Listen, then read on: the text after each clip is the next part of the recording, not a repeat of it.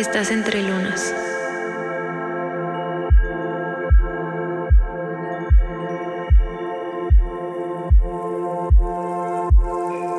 Un espacio creado para compartir nuestra historia a través de nuestros ciclos.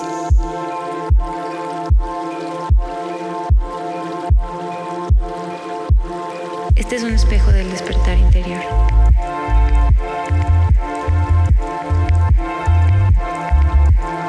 Despierta las fases que hay en ti.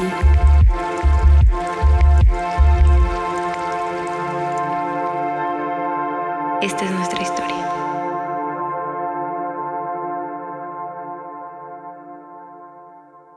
Hola, bienvenidas, bienvenidos a nuestro episodio número 3. Yo soy Lua. Hola, ¿cómo están? Y yo soy Agna y eh, el día de hoy nuestro episodio es Buscando el amor. ¿Será que lo encontraré afuera? Bien bueno, poética. Exacto.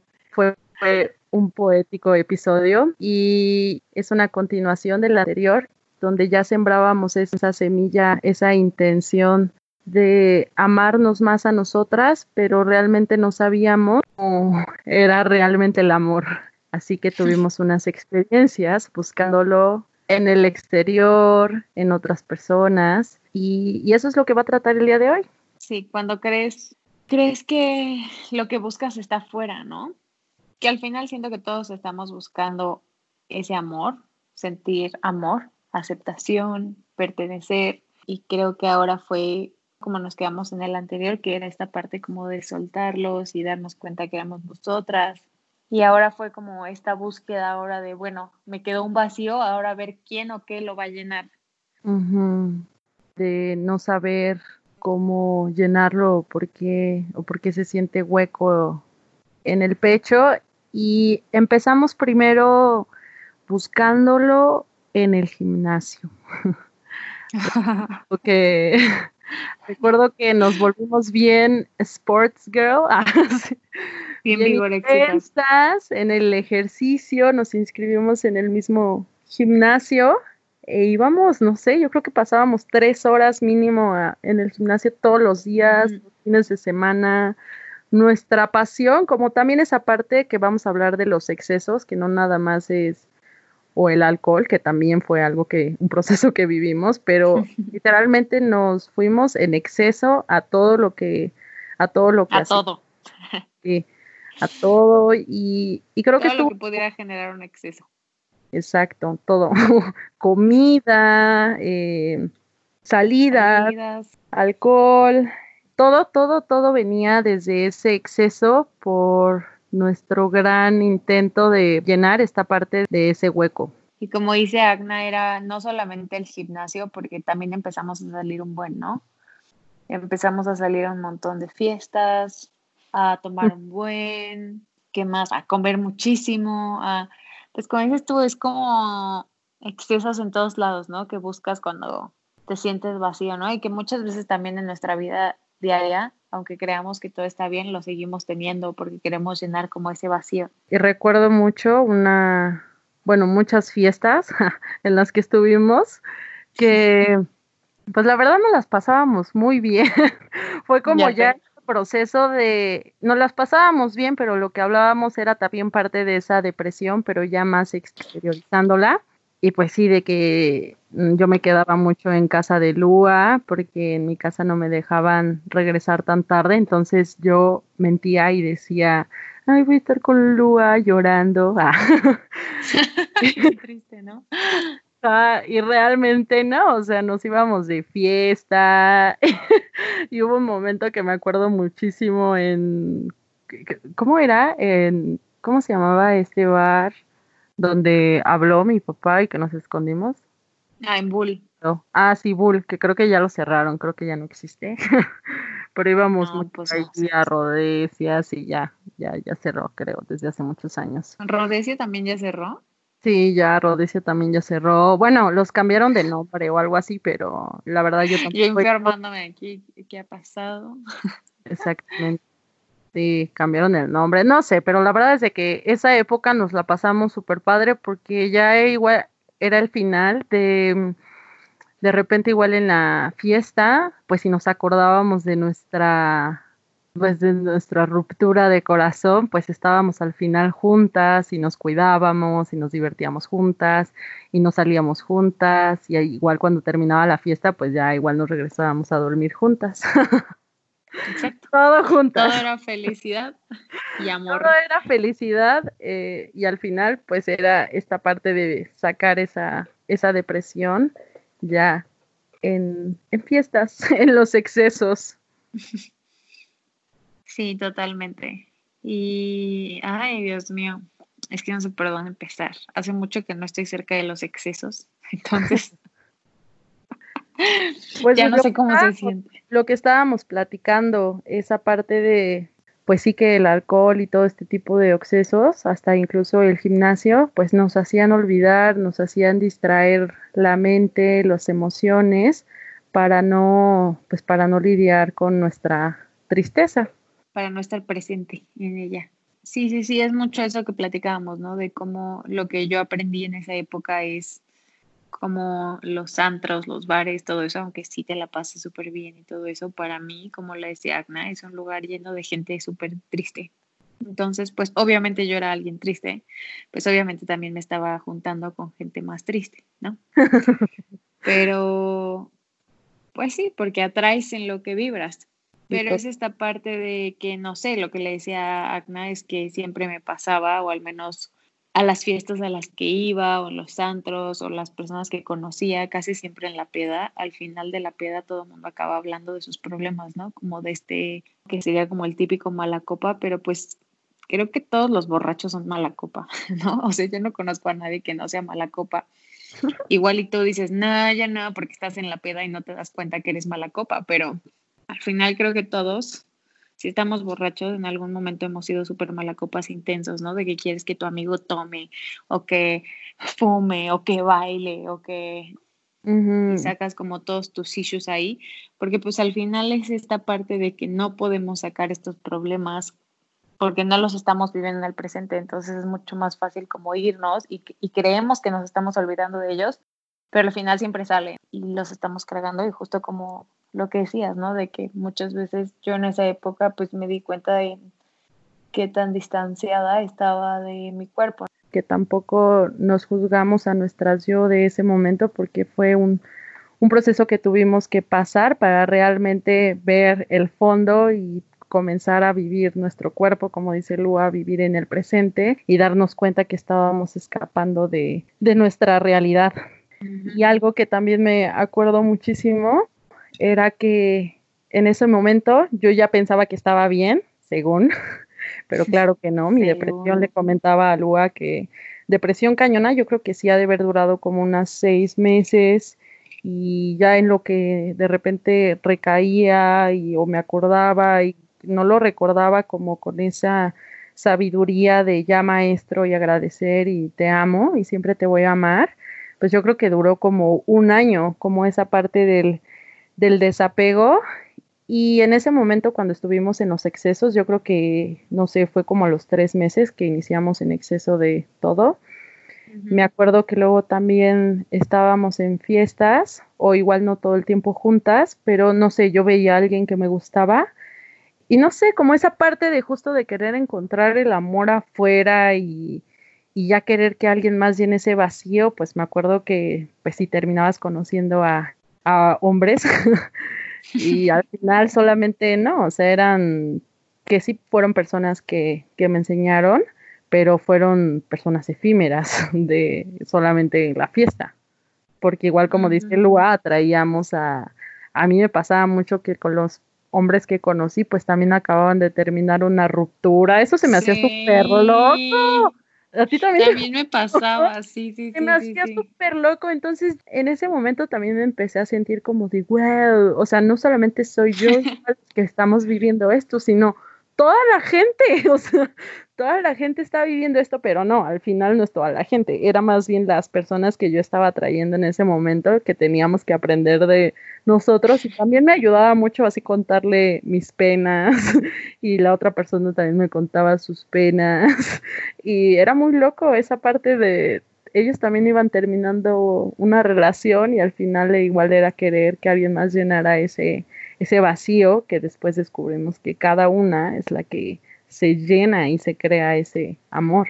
Qué loco que saques ese tema porque ahora que me estoy acordando, si no, es esta parte de, de decir de, pues que siempre estamos buscando el pertenecer y ser aceptados, porque cuando perteneces, pues eres amado o amada. Y sí, justo yo me la pasaba conociendo así como de, ay, no sé, con mis amigos yo en esa época me llené de amigos gays. Mm, y me acuerdo, ¿no? Como de en el antro de, ay, esta vieja está llorando porque su güey, ex güey, ¿no? O sea, te así, de que, de, que, de que contabas toda la historia en el antro y, y, mm. y, te quedas este, conociendo con mil personas igual, pero mi siguiente novio, nuestra historia de amor empezó así, ¿no? Creo que eso jamás te lo conté. No. Con el que sigue, haz de cuenta que con el que sigue. Él, él conocía justo a mi, a mi ex, a Chuchito, y pues en una fiesta, porque él era mejor amigo de uno de los amigos de mis amigos. Bueno, el punto es que todo está conectado, ¿no? Como todo en esta vida, todo el mundo se conoce. Pero el punto es que igual, así en una fiesta, yo estaba súper mala copa. Y me dijo, oye, ¿qué pasó con tu relación? con, no, es que iba a decir algo muy simbólico, pero este, y me decía, ¿qué, qué, qué pasó como con tu relación? Este, se veían tan felices, yo pensé que se iban a casar, ¿no? Bueno, pues ahí me pegó en mi punto débil y yo así de, no, que no sé qué, y él así de, no, no inventes, yo también fui cortando con mi novia que amaba, que duramos como no sé cuántos años y no sé qué, y éramos almas gemelas, ¿no? O sea, porque tú juras que todos tus amores son tus almas gemelas. Este, al menos en mi realidad y toda la gente que me rodea, le pasa. no, este sí es el amor de mi vida. No, este sí es mi soulmate, ¿no? Y este, típico. Me incluyo. 20 mil amores de la vida. O sea que yo creo que es cierto, eh, porque es el amor de la vida en ese momento, ¿no? De tu vida en ese momento. Entonces, pues al final así, y así nos conocimos y así nos enamoramos, y fue mi siguiente novio, pero porque venía otra vez esta parte del pertenecer y pues obviamente fue una relación que no funcionó. ¿Por qué? Porque no empezó bien, porque venía de un quiero pertenecer, quiero, o sea, eso no quita que igual nos hayamos enseñado y hayamos vivido cosas increíbles y todo eso, pero pues viene de esta parte del, de, ese, de llenar ese vacío. Y así pasaron los meses. pasaron algunos meses y también esa parte que empezamos ya a descubrir otras maneras que pues también venían de exceso, pienso, como el de repente yo descubrí el, el yoga y era también como venía de esa parte de exceso, exceso y querer llenar y querer llenar, pues también de que me iba de cada vez que podía todos los fines de semana y ahí estaba duro en las clases y que podía también luego en las tardes. Entonces era como, independientemente que fuera bueno, como también el, el gimnasio, pues al final estábamos en desbalance desde esos anteriores patrones, pero fueron parte de mi proceso, parte de mi aprendizaje y encontrar el equilibrio que realmente es el amor. Como a mí me gustó mucho la metafísica ya mil años después, pero que no voy a hablar de esta parte, pero justamente en el amor, cuando habla del amor, eh, ponía como una línea del, como una gráfica, ¿no? Entonces venía al principio, si estás en medio hacia la parte izquierda, se llama desamor. Y del medio hacia la derecha se llama amor en exceso y todo lo que no esté en el centro, pues no es amor. y era como de, ah, sí, qué loco, me acordé de esta parte del exceso que quieres buscarlo por fuera o quieres que encontrar esa atención por tu familia, por tus amigos, todo, ¿no? Que quieres que venga desde afuera tu felicidad, pero seguía todavía ese arraigo a la dependencia de, pues los demás me van a hacer feliz, me van a amar y, y no sabía que venía desde mí. Totalmente, sí, que siempre es regresar a ti. Y si eso que dices, por ejemplo, yo estaba ya desde antes de cortar con Chuchito, yo ya iba como a mi centro, a mi centro budista y ya hacía yoga desde antes, pero sí, definitivamente me metí muchísimo, ¿no? O sea, yo me metía a, círculo, a círculos, a círculos y también círculos de mujeres y sí, también en esa época empecé con los círculos, solo que no le contaba a nadie porque se me hacía como algo muy extraño. Y mira ahora. y, este... de que me metí intensivos de seminarios así como de budismo y de espiritualidad y, me iba de, no sé, uno que duraba de lunes a jueves de que ocho horas diarias y luego uno de todo el fin de semana intensivo de 16 horas. Y luego me iba a clase de yoga en la mañana y como dices tú, en la tarde eh, iba al gym. Eh, luego iba y me metía a un retiro de tal y luego me metía a otro curso de tal y luego me acuerdo que empecé a ir a la escuela esta del hijo de Jodorowsky. O sea, yo me llené de actividades, pero, o sea, empecé a vivir una espiritualidad, pero por medio de escape, muy, muy, muy, muy saturada, muy, muy saturada fue cuando empecé a ir a los retiros de Vipassana, entonces pues me echaba mis 10 días de silencio, alejada de todo y de todos. Pero sí era esta parte, pues estaba buscando ese, ese confort.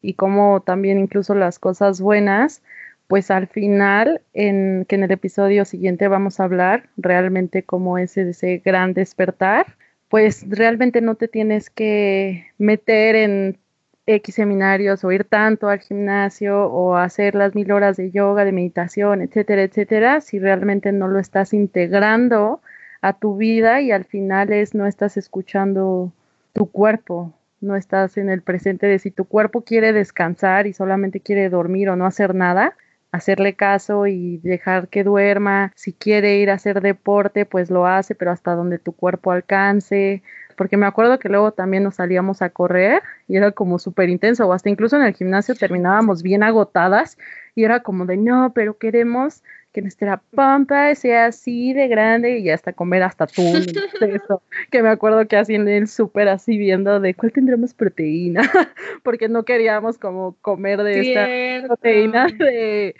pues que viene en polvo o lo que sea, entonces nos íbamos a, a ver qué atún tenía más proteínas. Ya sé, aparte lo peor que puedes comer en la vida, atún. Ahora es atún. Eh, pero en ese momento no sabíamos, ¿no? Era como nuestra parte no, no, no. no, estar en el presente y solamente seguíamos haciendo lo que, lo que venía de afuera, lo que escuchábamos. Pero bueno, fue también esa parte de nuestro gran aprendizaje. Y fue esta parte de yo también aprender como no escuchamos nuestro cuerpo en estos excesos, como lo que dices tú, era clases y clases y clases de espiritualidad, muchísimo ejercicio, muchísimo yoga, muchísima meditación, muchísimos libros, eh, la escuela, esto, el otro, y todavía en la noche darle a tu cuerpo una noche de fiesta. Sí, eh, exacto. Es súper intenso, llevar al cuerpo a unos extremos impresionantes si estás pasando este proceso, pues lo que te podemos dar un tip desde el más allá, desde los siete años más allá, ah. pues escucha tu cuerpo. Al final está bien ir de fiesta porque yo sí que sigo yendo a fiestas, pero ya no lo hago desde esta manera en exceso. Lua ya es más de estar en montaña y demás, y eso también está bien porque ella está escuchando lo que pues su cuerpo le dice, pero sí, yo sigo yendo a fiestas, pero tampoco ya me voy en el exceso. Igual las personas que conozco en la fiesta o que más bien voy con o iba con mis roomies o con mis amigos, o que ni, ni me gusta ya ir a antros como tal, me gusta mal como bares secretos, como el que un día te llevé lo hay en, con plantas y cosas así, o más en, en reuniones más en casas o en depas, porque al final es el convivir y compartir, pero ya ahora sí que nada en, en exceso. Exacto, totalmente. Y, y, sí, sí, sí, sí, o sea, yo lo veo y, y comparado como soy ahora a como era en ese entonces, es completamente otro ser humano. Hasta ni siquiera creo que la, la Lua de ese entonces pudiera ser amiga de, las dos de ahora. Sí, sí, sí. Soy tan distinta que no podrían estar como en un mismo lugar. Y sabes algo bien padre que pues que hemos vivido entre las dos es de que, por ejemplo, ahora estamos en nuestras nuevas versiones más espirituales quizá, pero no de, ese exceso de espiritualidad, sino de más interior, pero que es bien padre cómo hemos estado transitado todas estas vidas juntas y que conocemos estas partes también quizá obscuras de nuestro pasado y que no pasa nada, que sabemos que fue parte de nosotras, que yo también lo viví y que hasta nos divertimos al recordar todas estas partes y cómo seguimos juntas, porque justo vamos evolucionando, no es como de que yo me quedé en los excesos y pues obviamente ya después ya no íbamos a vibrar en lo mismo, o que yo me hubiera, no sé, convertido en el exceso quizá también de espiritualidad o hippie, pues quizá tampoco ya hubiéramos vibrado en lo mismo, sino siempre es esta aceptación entre las dos. Eso también se me hace súper padre. ¿Cuántas vidas hemos vivido juntas? Ya sé, cuántas realidades, cuántos seres tan distintos. Sí, y, y yo lo veo y, y el, eso platicábamos el otro día.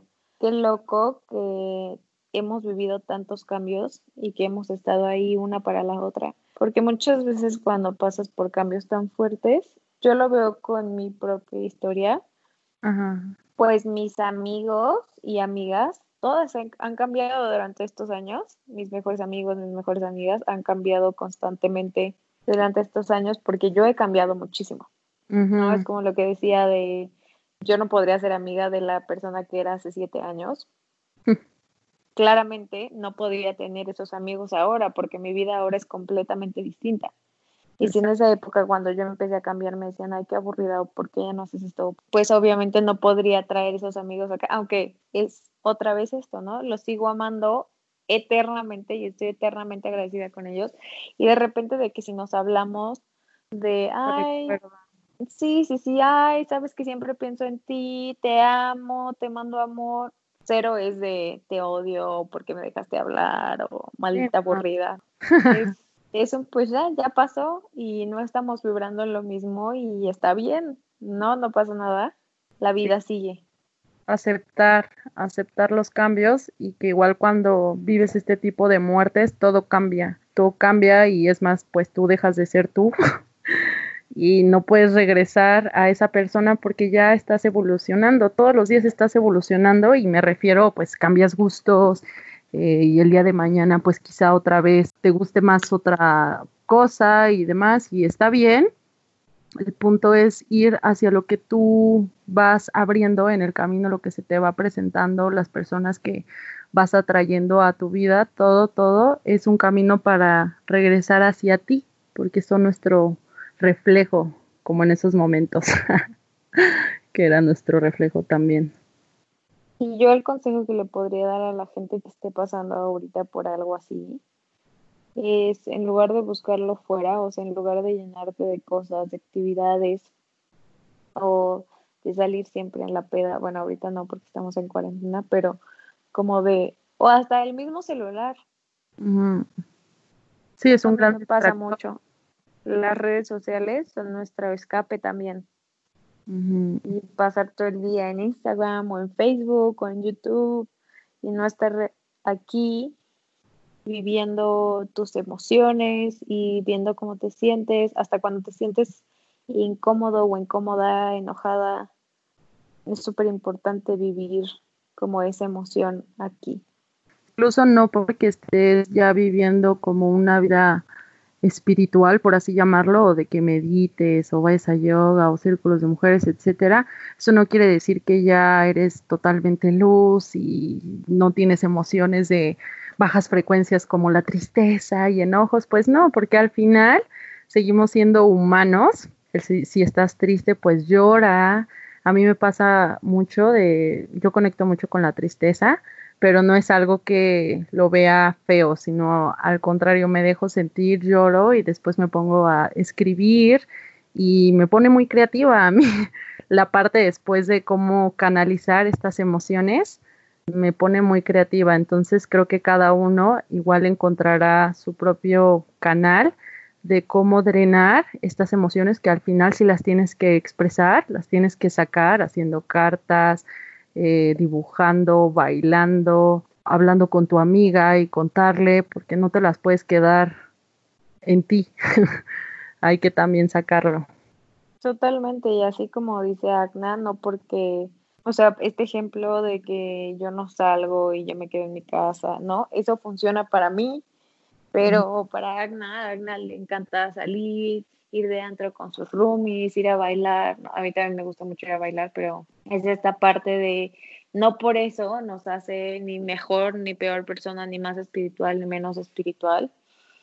Simplemente son distintas maneras de sacarlo y de vivirlo, pero desde otra manera ya sin perderse, sin el exceso de, de muchísimas cosas, como yo ya no tomo, pero porque yo sé que además de que no me gusta, sé que a mí me hace daño. Exacto. Entonces, o sea, no me hace sentir bien, soy alérgica, literalmente alérgica y me, me pongo muy mal.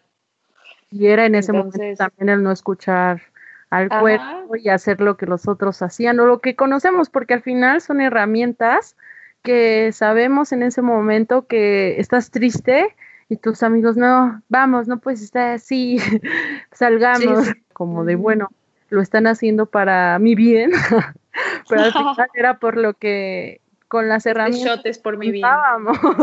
Exacto, este shot va para ti, ¿no? El típico. Por sí, sí, sí. Igual por ti, así nada más, pobrecito de tu hígado, así. Ay, déjame. y pues bueno, este fue el episodio número 3.